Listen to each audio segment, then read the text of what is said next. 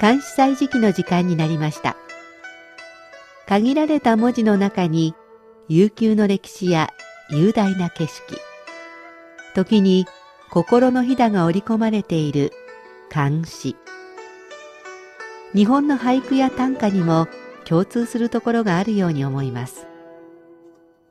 読むたびに、聞くたびに理解が深まったり、新しい発見があったり、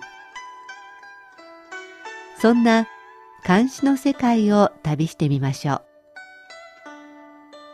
ご案内は私、高橋恵子。中国語の朗読は応用でお届けします。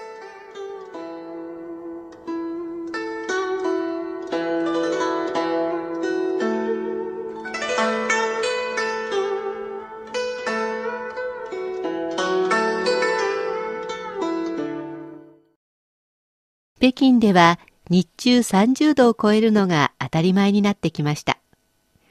日本なら冷たいかき氷でも食べたくなるところですが、こちらでは夏の冷たい水分補給といえばスイカです。スイカがこの時期の果物の王様ならば、女王様はさくらんぼでしょうか。5月初めの走りの頃に比べて価格も3分の1くらいになってきました。100g100 円前後です。アメリカンチェリーのように色の濃いものもあれば、砂糖錦のように黄色と紅色が混ざった透明感のある色のものもあります。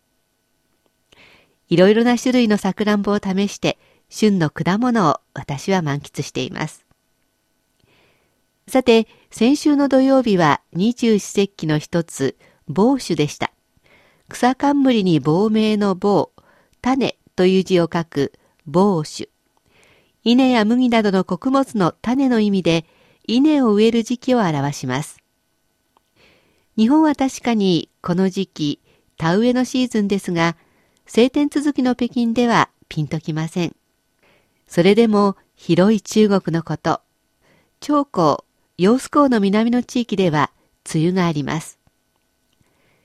今日は今頃の時期、長江流域の鎮江、黒酢の産地として知られている鎮江の北湖山からの夕暮れ時を歌った詩、東条の北湖の番長を紹介します。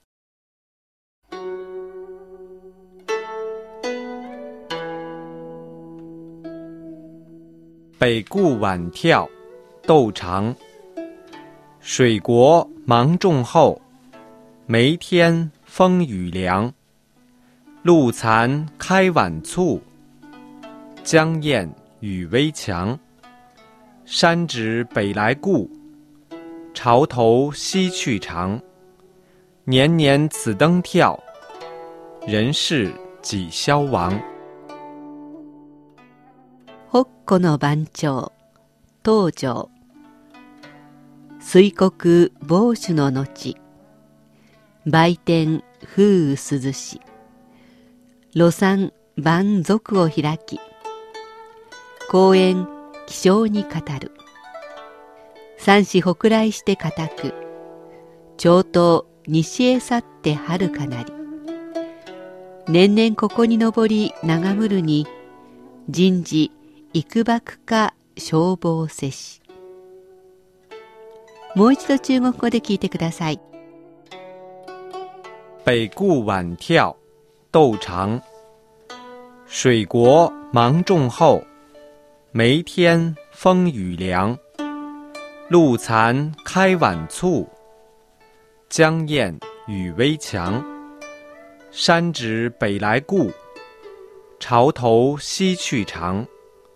年年此登跳，人事几消亡。水郷地帯は猛暑も過ぎて梅雨時だというのにまだ風雨も涼しい。夕暮れ時露天で飼っている蚕をまぶしに広げる。川のツバメは高い穂柱でさえずっている。山は南から北へ連なって健康で、長江の水は西へと遥かに流れていく。山は南から北へ連なって堅固で、長江の水は西へとはるかに流れていく。長年ここに登って眺めるのだけれど、人の世からどれほどのものが消え去ったのだろうか。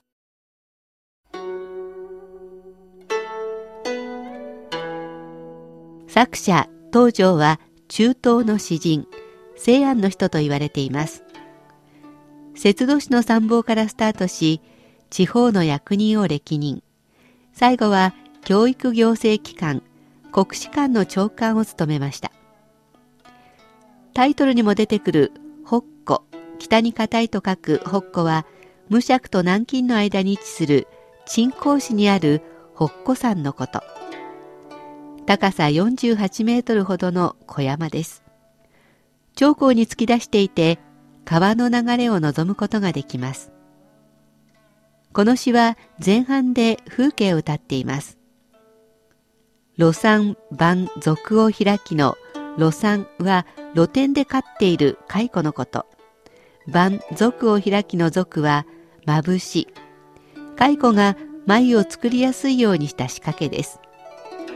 公園気象に語る。公園は川のツバメ。先ほどの蚕と対になっています。気象は高い穂柱、マストのことです。次の句は南北への山と西へ流れる川が対です。自然の景色は変わらず雄大なのに、人の世は移ろいやすいと嘆いています。私もこの北湖山から長江の流れを見たことがあります。この詩のことも知りませんでしたし、川幅が広く、黄土色の水はあまり考えにふける感じではありませんでした。次の機会に眺めたら、次の機会に眺めたら何かを感じられるのでしょうか。ではおしまいにもう一度聞いてください。北固晚跳豆长，水国芒种后，梅天风雨凉。露残开晚簇，江燕雨微强。山指北来故，潮头西去长。年年此灯跳，人事几消亡。北国番長東條水国防守の後、売店風雨涼し、露山万俗を開き、公園気象に語る。三子北来して固く、長東西へ去って遥かなり。年々ここに登り長むるに、人事幾幕か消防せし。水郷地帯は帽子も過ぎて梅雨時だというのにまだ風雨も涼しい。夕暮れ時、露天で飼っている蚕をまぶしに広げる。川のツバメは高い穂柱でさえずっている。山は南から北へ連なって堅固で、長江の水は西へとはるかに流れていく。毎年ここに登って眺めるのだけれど、人の世からどれほどのものが消え去ったのだろうか。監視祭時期、東条の個の番長を紹介しました。